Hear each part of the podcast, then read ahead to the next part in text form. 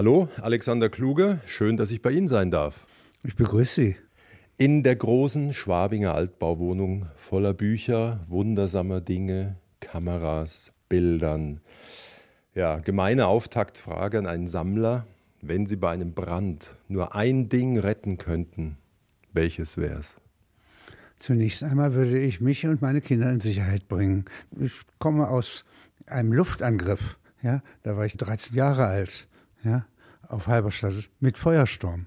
Ja, was sind wir gerannt? Wir haben nichts mitgenommen. 1 zu 1, der Talk auf Bayern 2. Norbert Joa im Gespräch mit Alexander Kluge, Schriftsteller, Filmemacher, Philosoph. Das ist schön zu hören. Die Dinge kommen hinten dran. Zuerst die Menschen, aber noch sind es hier die Dinge, wenn ich mich umschaue. Die Stühle, die Stative, Fernsehkameras, tausende Bücher, die Tische voll mit Zeichnungen, Skizzen. Also an ihnen würde Marie Kondo verzweifeln, die Aufräum- und Wegwerfmeisterin. Deren zentraler Satz lautet ja vorm Wegwerfen, macht's mich glücklich, wenn ich diesen Gegenstand in die Hand nehme. Machen all die Gegenstände Sie glücklich beim in die Hand nehmen? Darauf kommt es nicht an. Aber ich glaube, dass das poetische Sammeln zunächst mal ist. Also ich habe sehr viel Respekt vor den Dingen, ja, und vor den Menschen. Mich interessiert nicht nur, was ich schreibe, sondern auch der Mensch, über den ich schreibe beispielsweise. Manchmal ist er gestorben, wie meine Schwester, ja, oder Adoro lebt auch nicht mehr, ja, und viele sterben, gerade in diesem Jahr ja, die ich gut kannte. Die sind aber bei mir doch immer noch da. Ja? Also Sie täuschen sich, wenn Sie denken, dass diese Bücher hier die Hauptsache sind. Das sind hier auch Menschen, mit denen ich zu tun hatte. Und ich habe Respekt vor ihnen. Und sie sind so lange ich lebe, nicht tot. Und deswegen schmeiße ich nichts weg. Viele Dinge sprechen zu Ihnen und Sie haben sich einen Reim drauf gemacht. Sie haben so viel geschrieben, gefilmt, nachgedacht. Also Sie könnten doch in Abwandlung von Faust sagen, da stehe ich nun kein armer Tor und bin klüger als wie zuvor. Das wäre falsch zitiert und muss ganz ehrlich sagen, das mit dem Philosophen, was Sie vorhin sagten, das ist übertrieben. Ja, ich bin ein guter Beobachter, sagen wir mal. Ja, ich habe eine Mutter, die kommt aus England und ist sachlich und praktisch. Und dann habe ich einen Vater, der ist Arzt gewesen, ja, den ich sehr bewundere. Ich wollte eigentlich auch Arzt werden. Und die sitzen in meinem Kopf. Und mein Vater ist ein großer Erzähler. Ja, meine Mutter ist eine große sachliche Beobachterin. Da haben sie also den Independent Spectator, den unabhängigen Beobachter auf der einen Seite, das ist Obergebiss, und die Einfühlung, ja, das ist Untergebiss. Zusammen kann es Wirklichkeit zerlegen. Aber Sie können sich nach allem, was Sie erfahren und nachgedacht haben, jetzt mit 91 einen Reim machen auf das, was die Welt im Innersten zusammenhält? Sie sind schon wieder bei Goethe. Aber ich sage Ihnen, ich bin nicht bei Goethe, sondern ich bin hier jetzt sozusagen am Don beispielsweise, ja, oder im Schwarzen Meer, wo allerdings auch schon die Medea vor 4000 Jahren war, ja, und die Argonauten, nicht? Das sind Kindersoldaten aus Troja, ja, die fahren und wollen das goldene Vlies erobern. Das ist ein Widder, der wurde geschlachtet und auf seiner Rückseite sind alle Schätze des Mittelmeers verzeichnet. Und das müssen sie haben. Das rauben die da. Und darüber hat der Apollonius von Rhodos eine wunderbare Geschichte geschrieben. Und Anselm Kiefer hat darüber Bilder gemacht. Und im Mittelalter um 1598 gibt es Abbildungen damit habe ich als Filmemacher bis heute zu tun. Sie merken, das ist alles Umgebung von der Ukraine. Das ist uralt und gleichzeitig uraktuell. Ja, jetzt und quält mich. Und wenn Sie mich fragen, ob ich das verstehe, dann sage ich Ihnen, nein, ich verstehe es nicht. Und ich will es eigentlich so, wie es geschieht, auch nicht verstehen. Da wehrt sich etwas in mir. Ja? Das ist der Antirealismus des Gefühls, wo die Wirklichkeit verrückt spielt. Ja? Da darf man nicht zustimmen innerlich. Das ist meine Meinung. Wir kommen noch im nächsten Kapitel zu Ihrem neuen Buch, der Kriegsfibel, auch zur Ukraine. Und man merkt schon, so wie Sie assoziieren und Dinge zusammenbringen, es setzt unendliches Wissen voraus. Und ich habe mal gehört, Ein Workaholic sei ein Waisenknabe gegen Sie. Woher rührt eigentlich Ihre unstillbare Neugierde? Sie sind vor Wochen 91 geworden. Nun, die Welt ist so was von wild, ja, und auch interessant, ja, dass also die Neugierde eigentlich meine Haupteigenschaft ist. Und die habe ich von meiner Mutter und meinem Vater, da dachte ich Ihnen ja schon. Ja? Und meine Schwester bestärkt es sozusagen zur Ernsthaftigkeit hin. So habe ich also drei Leute in mir, ja? drei Souffleure. Ja? Ein arbeitswütiger Mensch bin ich nicht, sondern das geht schon langsam alles vor sich. Ja? Aber es gibt so eine Neugierde. Und die hat man als Siebenjähriger, ja, und die habe ich jetzt. Eine Kollegin nannte sie mal ein staunendes Kind. Ist das ein Kompliment? Das ist eine Beobachtung. Wenn Sie mich fragen, wonach ich mich richte, dann ist es, wie ich mit fünf Jahren die Treppe runterfalle und mir einen Arm breche. Das ist Gegenwart. Ja? Und dann ist Gegenwart, was wir heute erleben. Ja? Sie sind bekannt dafür, dass Sie immer positiv sind, wach, offen, freundlich. Sie sind nahezu allen überlegen, geistig, die Ihnen gegenüber sitzen. Wie kommt es, dass Sie so sehr auf Kritik und Schärfe verzichten? Also zunächst einmal, ich bin niemandem überlegen. Nicht mal den Dingen. Meine Kamera ist klüger als ich. Die sieht was, ja, was ich mit meinem Gefühlsblick, ja, oder dem Übersichtsblick, den man so hat, ja, gar nicht sehe. Das heißt also, das, was Sie jetzt hier als Intelligenz bezeichnen, ist eigentlich nur Respekt vor den Dingen. Ja? Und ehe ich urteile, ja, beobachte ich. Dafür sind eigentlich Poeten da. Die sind nicht zum Urteilen da. Ich bin ja auch Jurist und bin ausgebildet als jemand, der fürs Urteilen. Da würde ich aber sagen, da brauche ich einen Prozess vorher, da brauche ich ein Verfahren, da brauche ich einen Gerichtssaal, da brauche ich Umstände und Partner. Ja? Und wenn ich die nicht habe, ja, dann halte ich mich mit Urteilen zurück. Deswegen bin ich nicht ein großer Kritiker. Sie sind auf jeden Fall sehr aufgeschlossen für alles Neue. Es liegt sicher auch an Ihrer Neugierde. Wir waren gerade nebenan in Ihrem Arbeitsraum. Sie haben mir Fotos gezeigt, die verfremdet werden von einer künstlichen Intelligenz. Da staunen Sie selber. Also Sie haben Zugriff auf die neueste Technik und sind auch fasziniert und keinerlei Abgesang, wohin führt uns das Digitale und wohin mit dem Abendland? Schauen Sie mal, wir haben in uns seit 40.000 Jahren ja, und zwar alle Menschen, einen Haufen Kameras. Also das Zwerchfell hat eine, der muss lachen, wenn da so ein Popanz kommt und will uns was vormachen. Ja? Die Augen, die Ohren, die Haut vor allen Dingen. Ja? Alles das konkurriert mit dem Kopf. Ja? Und zusammen ist es ein wunderbares Konzert und sind Kameras, die mehr aufnehmen können als das, was vor der Kamera gerade jetzt zu sehen ist. Also ich kann mit meinen inneren Kameras über den Horizont hinweg sehen. Ich kann wie Karl May, ohne dass ich je im Indianerland war, Romane schreiben. Ja, das heißt, ich kann ahnen, ich kann mit der Vergangenheit umgehen, mit den Möglichkeiten und der Zukunft. Und die KI, die kann das nicht. Das ist keine Intelligenz. Aber sie ist ein Apparat. Sie ist ein von Menschen gemachter Apparat und kann das verwalten, was in der Vergangenheit die Menschen an Bildern und Texten schon gemacht haben.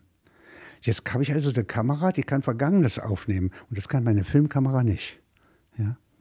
Nur wenn man zurückschaut, Sie sind Jahrgang 32, was sich geändert hat in diesen Jahrzehnten, das macht manchen ja Angst und die Mehrheit Ihres Jahrgangs ist, denke ich, schon überfordert von dem, was jetzt möglich ist. Aber Sie sehen es mit Staunen und Spielfreude, was da so kommt? Ja, nun muss ich Ihnen sagen, sterben tun wir alle. Wenn ich aber jetzt in der Minute, in der ich lebe, jetzt hier zu Ostern, ja, da schon mich mit dem Tod beschäftige, dann habe ich einen doppelten Tod. Ja, ich habe ihn jetzt und er kommt mit Gewissheit. Also vergesse ich ihn. Und das ist nicht oberflächlich. Und Sie stürzen sich lustvoll ins Neue und was jetzt möglich ist. Samt Computertechnik, QR-Codes, Ihre Bücher sind voll davon. Man kann sich Filme scannen. Das ist Ihnen alles eine große Spielwiese. Spielen ist was ganz Ernsthaftes. Wenn Kinder spielen, ja, sind sie ganz bei sich und sehr ernst. Ja, die sind bei der Sache. Und das bin ich eben auch. Und äh, wenn Sie so sagen, dass mir das Lust macht, dann ist das die Lust, die ich von meiner Mutter ererbt habe. Eine Stunde, zwei Menschen im Gespräch auf Bayern 2 Norbert Joa trifft Alexander Kluge, Chronist der Gefühle. Bei dem ich heute sein darf, in seiner großen Schwabinger Altbauwohnung, wo vor gut 20 Jahren auch sein Mammutwerk zusammengefügt wurde, 2000 Seiten, Chronik der Gefühle. Daraus entstand ja auch ein kongeniales, zwölfstündiges BR-Hörspiel. Jetzt habe ich mich gefragt, warum sind einem Mann des Verstandes und des großen Wissens Gefühle so wichtig? Ja, das ist das Gewässer, in dem wir leben. Ja, nicht? Also ohne die Gefühle ja, ist der Verstand nichts wert. Und unterschätzen Sie eins nicht, wenn Sie sachlich sind, das ist ja das, was wir Verstand nennen, ja, dann gehört da mehr Emotion zu, den herzustellen, wenn zum Beispiel die Wirklichkeit verrückt spielt. Ja, wenn Sie mitten im Streit sind und wollen Frieden schließen mit Ihrer Frau. Ja, nicht? Weil Ihnen nichts so wichtig ist, wie zusammen zu bleiben. Ja, und ich komme aus einer geschiedenen Ehe. Ja, dann müssen Sie sachlich sein und dazu brauchen Sie sehr viel Gefühl. Ja, der Verstand alleine klappert. Der ist gar nichts wert. Ja, es klappert auch seit einer Weile auf der ganzen Welt. Große Gefühle samt Ängsten vor drei Jahren bei Corona, seit einem Jahr jetzt mit dem Ukraine-Krieg. Wie denken Sie heute drüber? Es ist gar kein Zweifel, dass das ein Angriffskrieg Russlands ist. Dass das zu verurteilen ist, da brauchen Sie mich als Juristen nicht besonders anzutreiben, das weiß ich. Und jetzt ist aber so, dass die Ukraine die Gelegenheit nimmt, dass sie angegriffen wurde, um die Krim zurückzufordern. Die Krim war nie ukrainisch.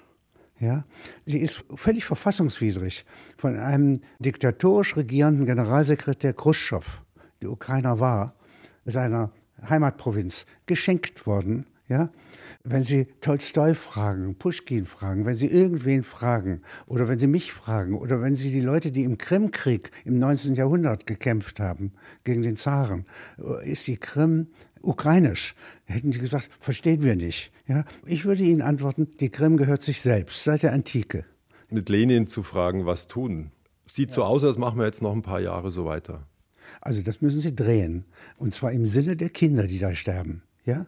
Nicht? Und die sterben 18-jährig in russischen Panzern und sie sterben in Kellern als äh, junge ukrainische Kinder. Ja? Oder auch als ukrainische Soldaten. Und dies muss aufhören. Ja? Kriege sind nur dazu da, dass man sie beendet. Und zwar um jeden Preis. Und zwar im Sinne der Kinder. Ja? Das heißt, Putin beherrscht die nicht, die Ukraine aber auch nicht, die USA auch nicht, die Bundesrepublik erst recht nicht. Und wenn es das so ist, müssen sie ihn beenden. Und zwar um jeden Preis. Also gehen alle Gedanken dahin, wie man ihn beenden kann. Irgendwann wird dieser Krieg enden. Entweder indem wir unsere Welt zerstören oder indem wir einen Frieden schließen. Was anderes gibt es nicht. Und dann müssen wir mit diesem Riesenkontinent irgendwie auskommen. Ja? Aber jetzt antworte ich Ihnen Folgendes. Gesetzt den Fall, dass dem Putin ein Ziegelstein auf den Kopf fällt oder etwas anderes ihn übermorgen beseitigt, ja, dann müssen wir uns mit Gedanken machen, was geschieht dann. Wiederholen wir gebetsmühlenartig, was wir von 1991 bis heute ja, über diese Fragen sagen. Ja? Und die Gebete über Bündnistreue. Ja? Dann müssen Sie Partei ergreifen. Und die Partei der Kinder heißt, den Krieg beenden. Ja? Selbst wenn sie eine Provinz verlieren. Ja? Und wenn ein Verbrecher da ist, kann man ihn auf andere Weise ausmanövrieren, ja? als indem man den Krieg immer weiter eskaliert. Die Kenntnis der Notausgänge ist der Anfang der Philosophie. Ja? Und wenn Sie diesen Grundsatz haben, ja, dann muss ich die Notausgänge erforschen und nicht die Kampfzone und die Eingangshalle des Kriegs. Andererseits, ohne Westhilfe wäre der Krieg rasch zu Ende. Und das schon auf Kosten der Ukrainer, oder? Also, dass man das Recht schützen muss, dass man sich einsetzen muss, dass man Bündnisse einhält, alles ist gegeben. Aber es gibt von Ingeborg Bachmann den Satz, Tapferkeit vor dem Freund. Ja? Das ist das, was wir üben müssen. Das heißt, ich kann jemanden unterstützen, und kann trotzdem sagen, Eskalation möchte ich aber kontrollieren. Auch Putin beherrschte den Krieg nicht. Nachdem er ausgebrochen war, hat Putin alle Macht verloren. Ja? Er hat eigentlich den Krieg verloren, dadurch, dass er angreift. Ja? Alle Gedanken gehen bei mir wie 1945 ja, dahin, wie kommt man zu einem Frieden. Ich sage Ihnen ein Beispiel, das ich in meinem Buch auch berichtet habe. Das Neueste von Ihnen, die Kriegsfibel, die nächste Woche erscheint. Und wir haben am 8. April 1945 im Bombenkeller gesessen. Ich habe noch nie einen Bombenangriff vorher erlebt. Und anschließend war Feuersturm und mein Vaterhaus verbrannte wie die ganze Stadt. Ja? Wir sind geflüchtet, ich meine Schwester an der Hand, äh, in eine Badeanstalt, damit wir ein bisschen Wasser haben zwischen dem Feuersturm ja, und uns. Das heißt, wir hatten wirklich Angst. Das ist meine Schutzimpfung. Jetzt wussten wir als Kinder sehr wohl zu unterscheiden zwischen britischen Flugzeugen und amerikanischen. Wir wussten, das waren Amerikaner.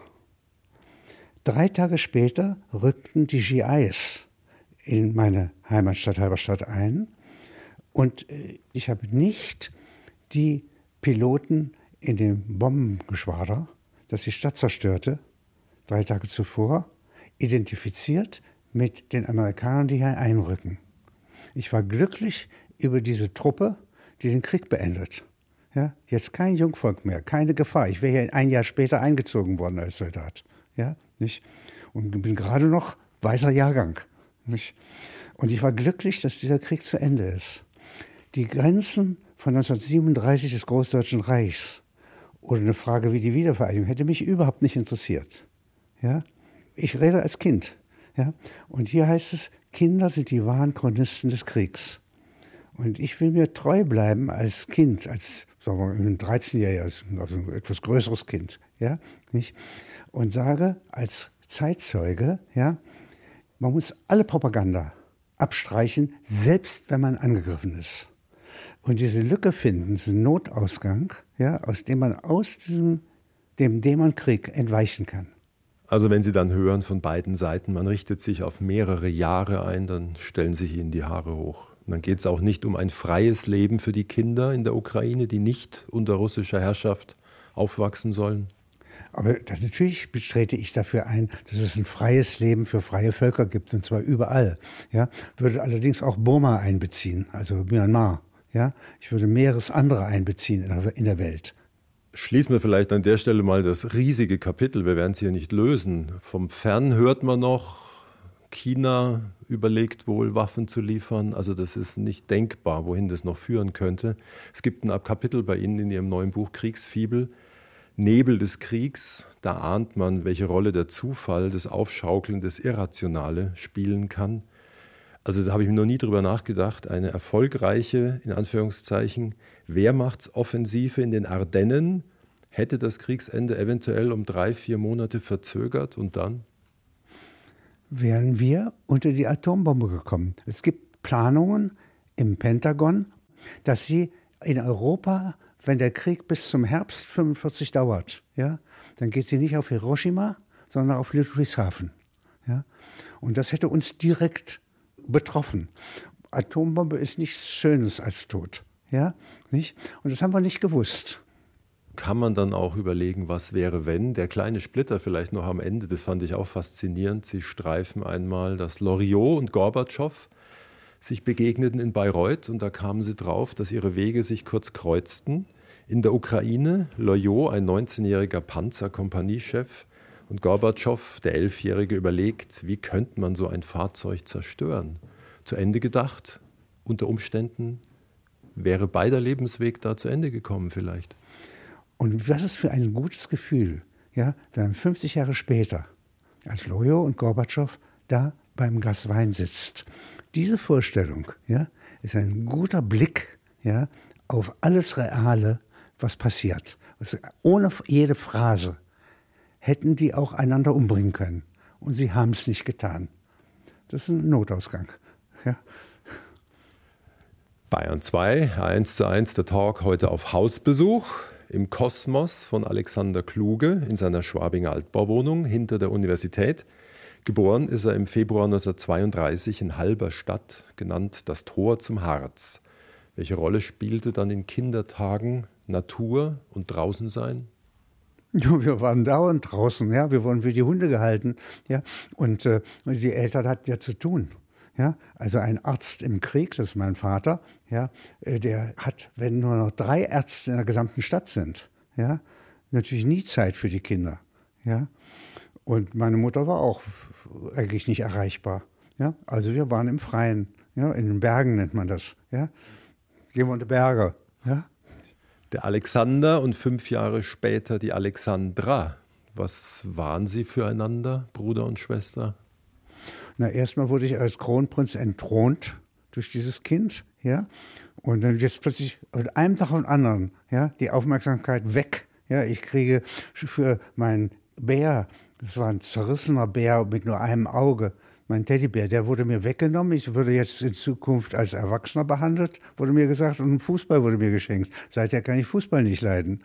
Sie verstehen, zunächst mal war es ein Terror, und dann muss ich Ihnen sagen, ist es das liebste Wesen geworden, das ich habe. Und die spielt für mich eine große Rolle. Die sitzt in meinem Kopf. Sie ist, lebt nicht mehr.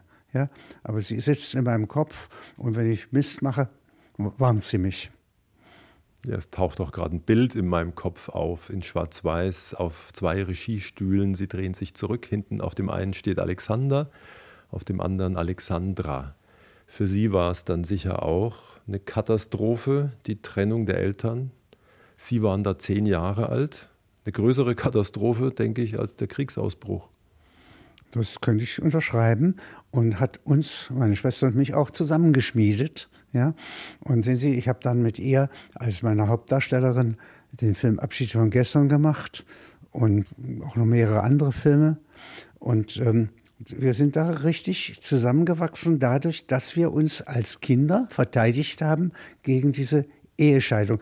Wenn die Eltern auseinandergehen und das Haus verbrennt, ja, das ist schon so, dass man dann getrennt wird von etwas, ja, was früher glücklich war. Ja, vor allem Sie gingen mit der Mutter und die Schwester blieb beim Vater. Und dazwischen nochmal eine Zonengrenze, ja, nicht? DDR, Halberstadt wird DDR, ja, nicht? Und ich habe im Westen gelebt und äh, bis ich dann rüberkam.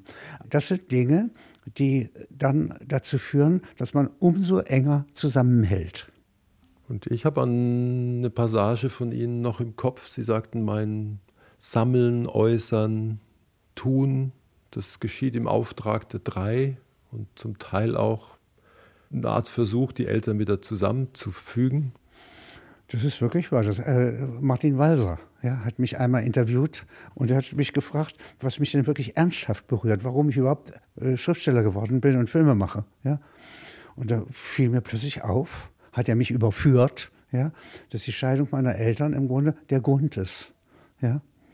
Ich will die wieder zusammen haben. Ja? Ich will das, was zerrissen ist, nicht leimen, ja, sondern zurückhaben. Das weiß ich doch auch, dass das irrational ist. Ja? Und dass das nicht geht. Also im Himmel könnte ich sie wieder zusammenführen. Und dennoch, der Impuls ist derselbe. Ja?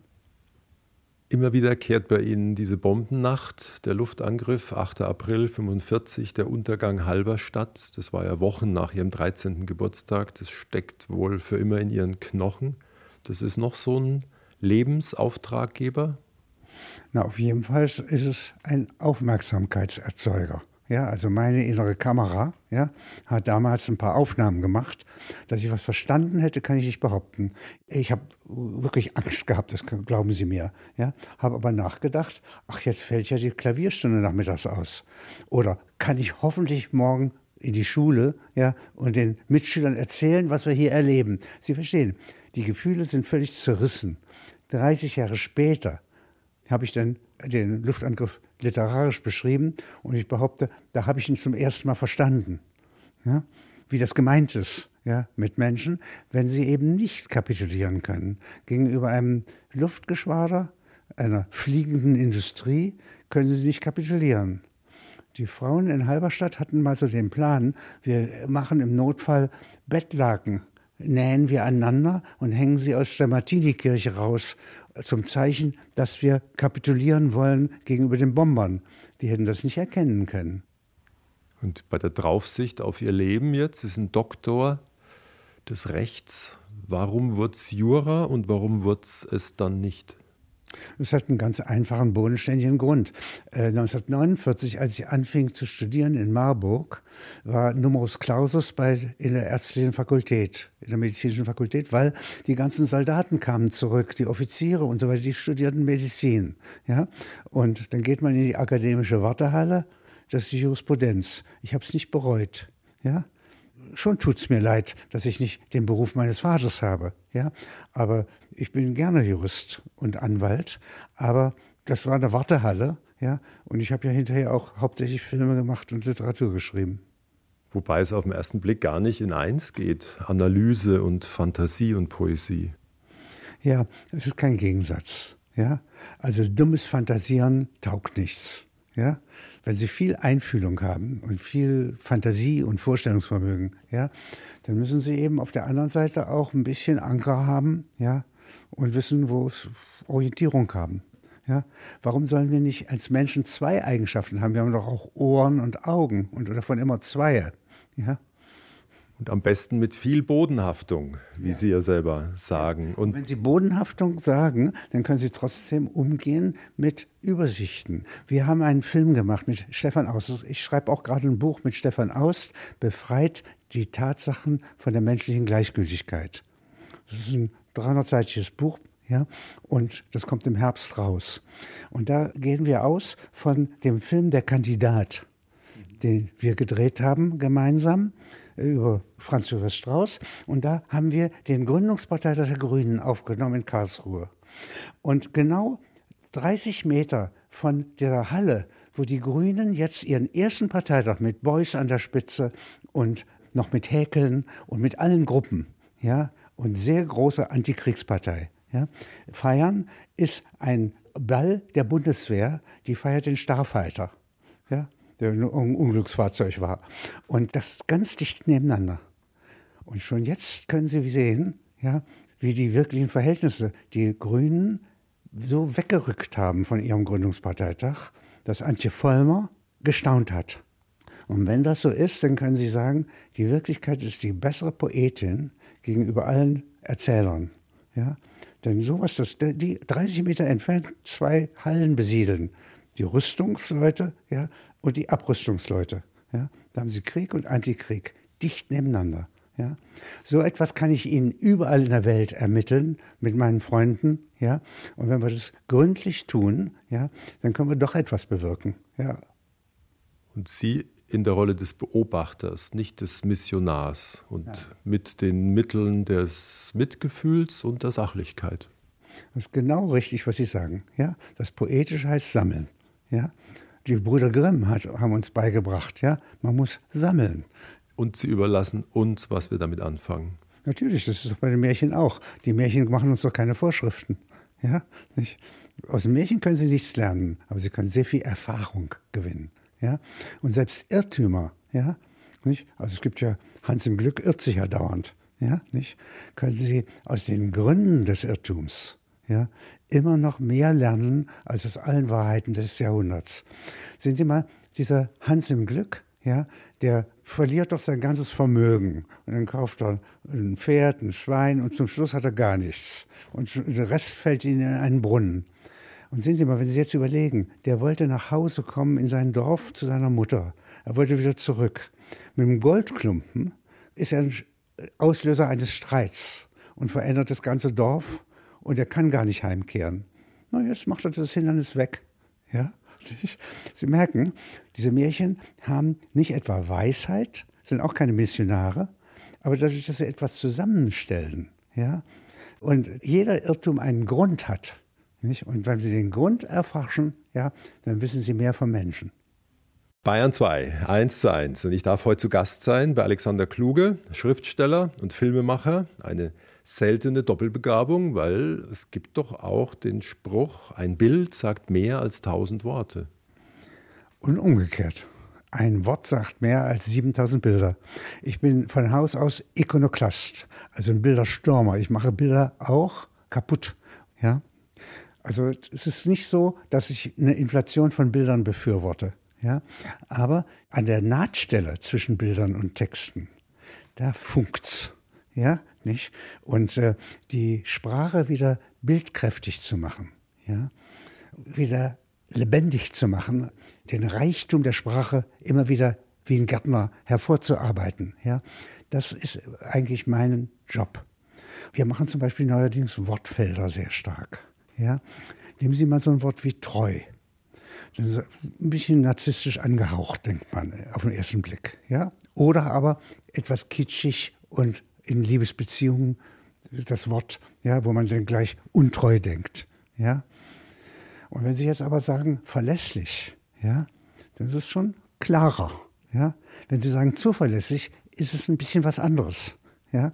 Und so hätten Sie jetzt Wortfelder, wenn Sie es jetzt noch das Russische, das Englische, das französische Wort und in Albstadt, also im Schwäbischen hinzunehmen, ja, dann hätten Sie plötzlich wieder eine Vielfalt der Sprache.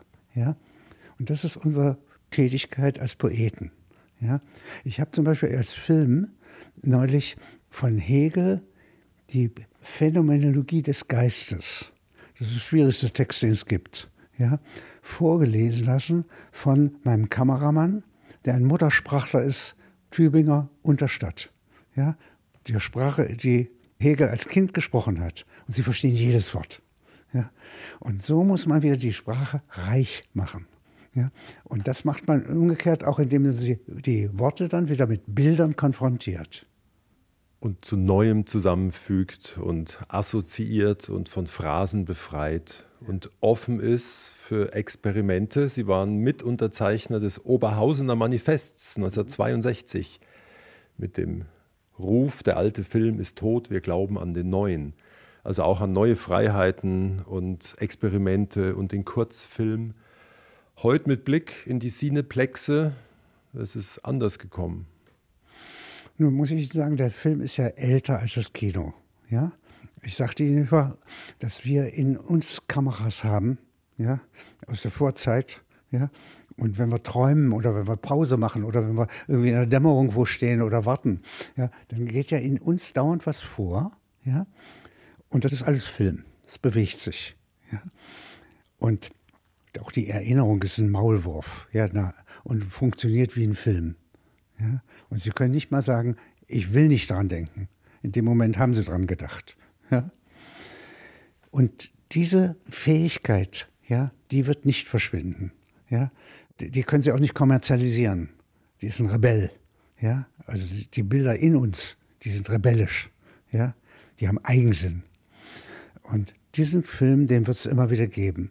Sehen Sie, ich mache neuerdings zum Beispiel Minutenopern und Minutenfilme und führe die auf in der Staatsoper hier in München in der Pause. Da haben sie also dreieinhalb Stunden Wagner oder Verdi, ja, und dann haben sie 20 Minuten lang auf fünf Monitoren, ja, Filme, ja, die sind kurz, ja. Und sehen Sie, da lebt die Filmkunst weiter, ja. Und Avatar und Top Gun hin oder her. Das ist doch egal, ja. Der Film ist in meinen Augen unsterblich, genauso wie die Bücher, ja, nicht untergehen, wenn man sie verbrennt. Ja? Und es gibt einen Irrtum. Ja?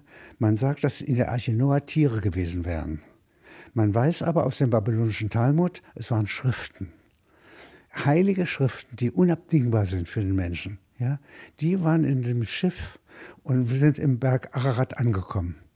Wenn ich hinter Sie schaue, ich fürchte und nehme an, Sie haben nahezu alle der zigtausend Bücher gelesen. Überhaupt nicht. Und ich bin auch kein ganz großer Leser und so weiter. Ja, das dürfen Sie nicht denken. Woher wissen Sie dann all das? Das sind doch alles Fundstücke. Überhaupt nicht. Gucken Sie mal, ich weiß doch nicht, was in der Arche Noah wirklich drin war.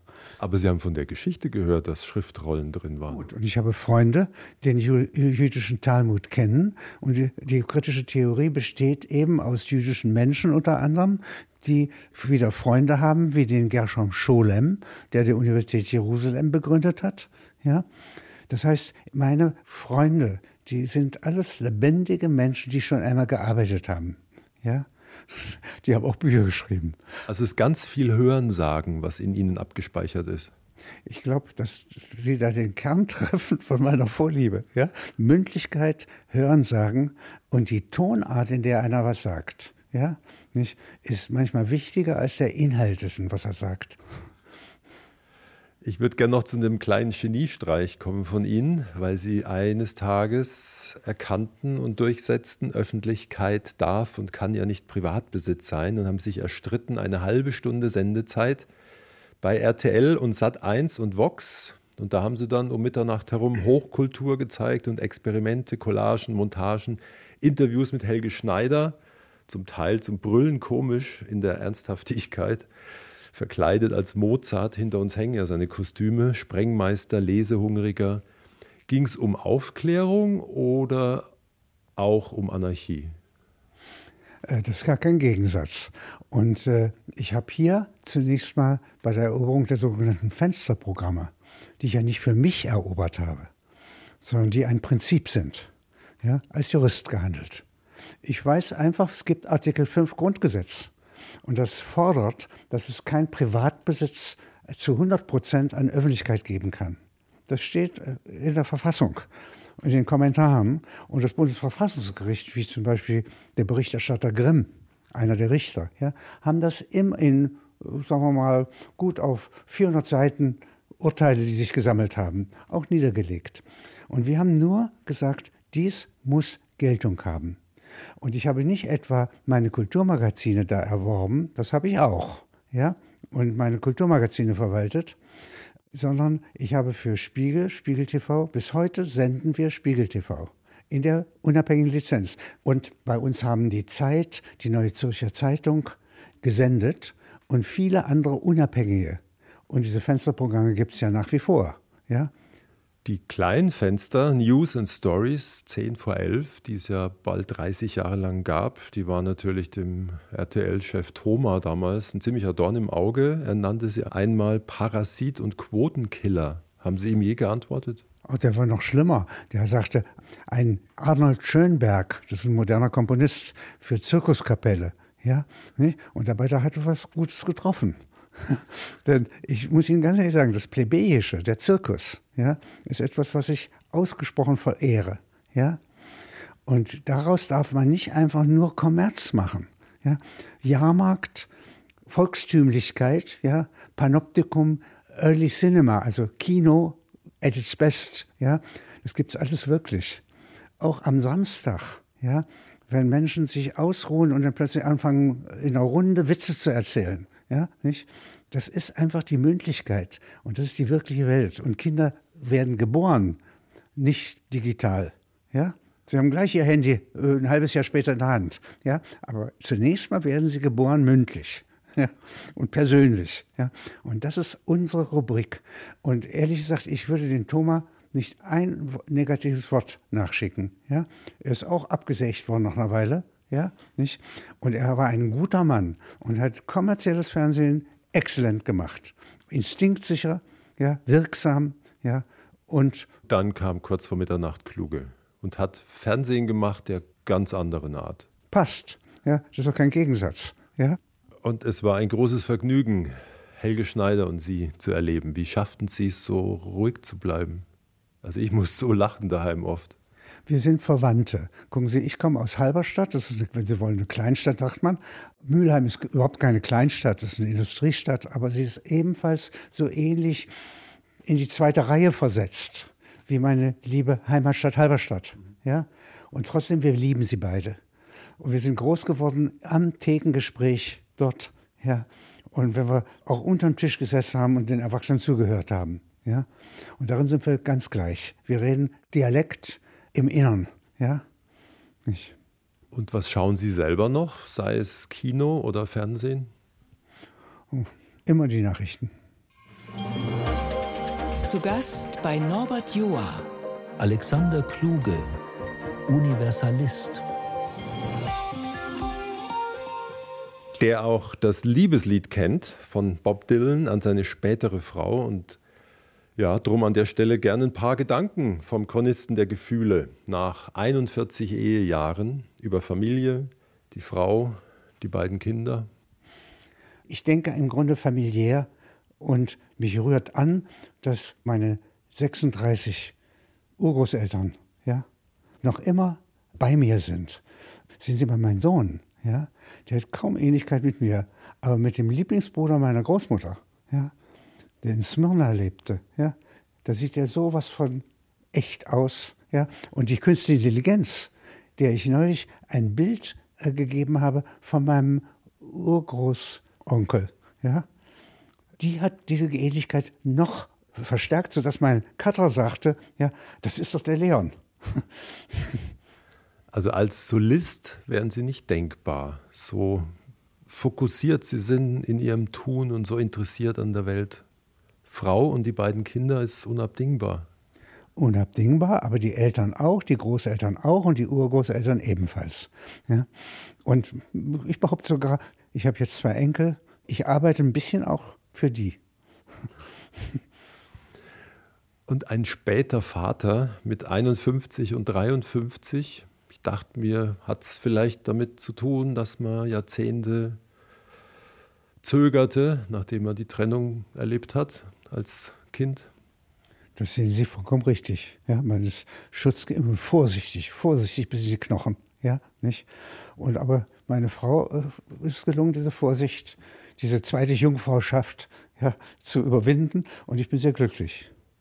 Hat es auch Vorteile, wenn man dann mit Ende 50 Grundschultermine wahrnimmt?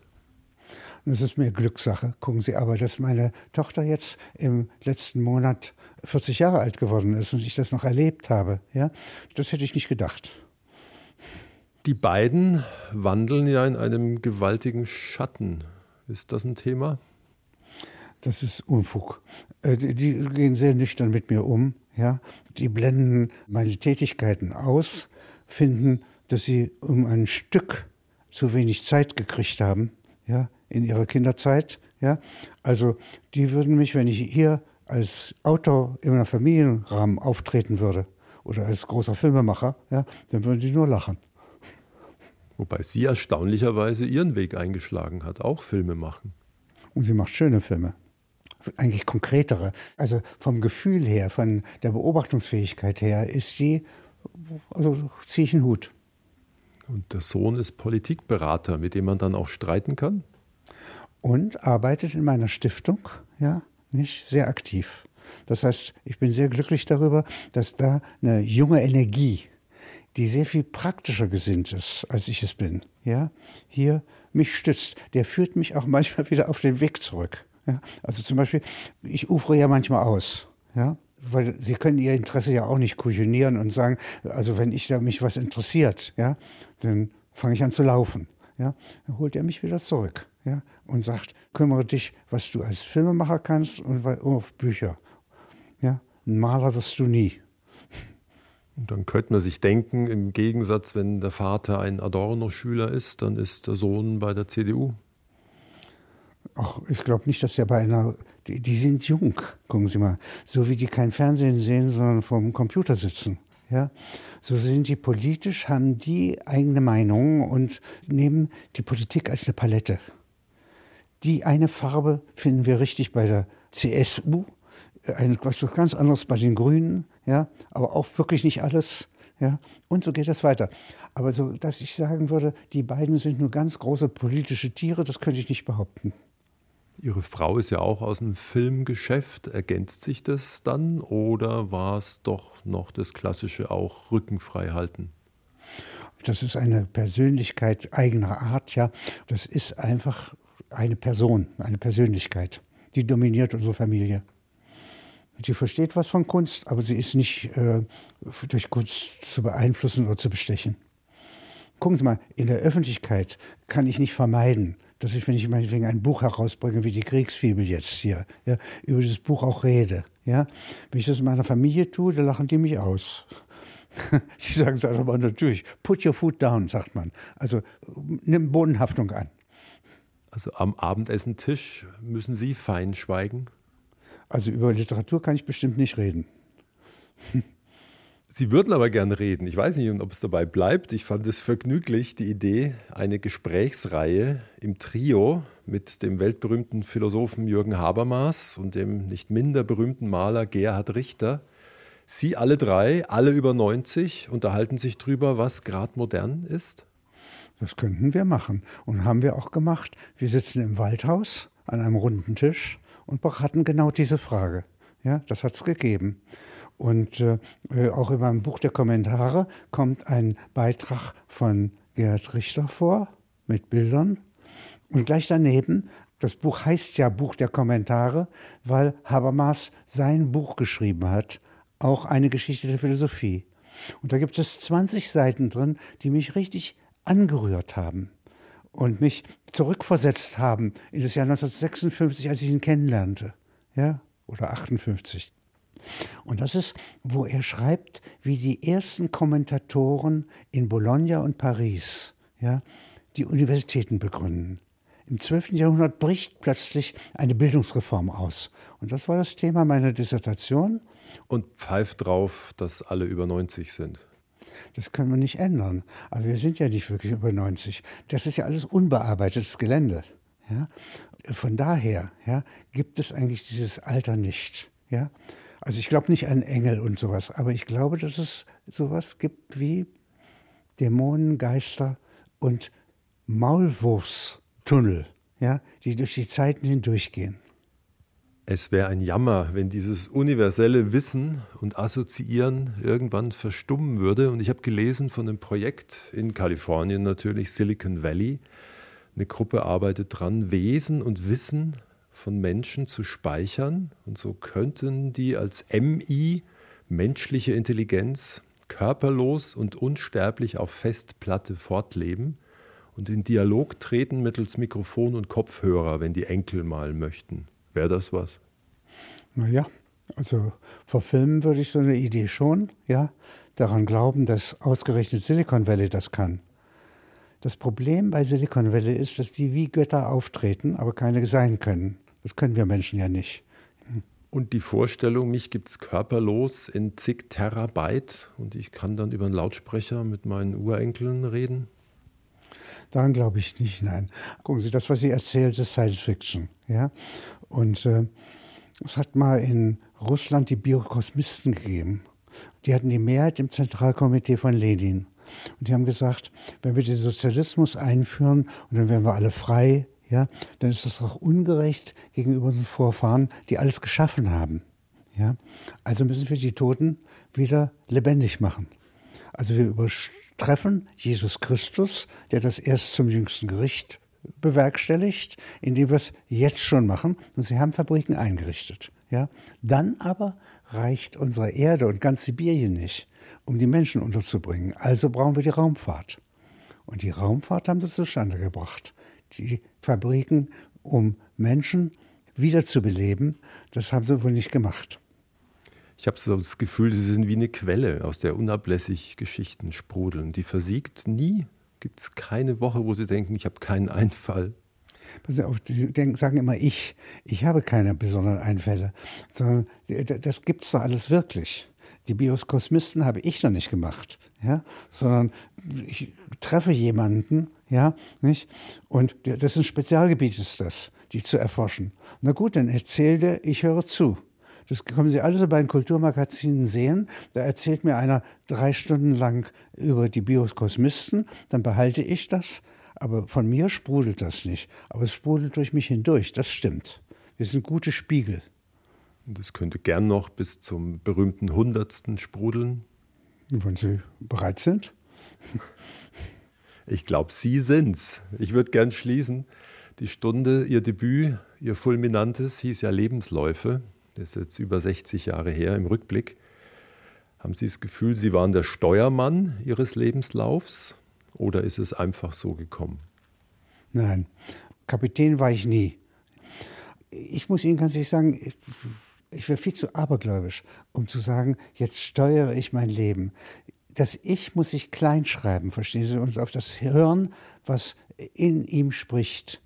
Der Kleist sagt, ja, nicht ich rede, sondern etwas ist in mir, welches redet. Nicht ich dichte, sondern etwas ist in mir, welches dichtet. Und ich habe jetzt gerade ein Buch geschrieben über Kleist, ein Gewitterleben. Das ist gerade jetzt rausgekommen, im letzten Monat. Ja? Mögen die Stimmen noch lange tönen. Danke für die Stunde. Danke, Alexander Kluge. Danke Ihnen.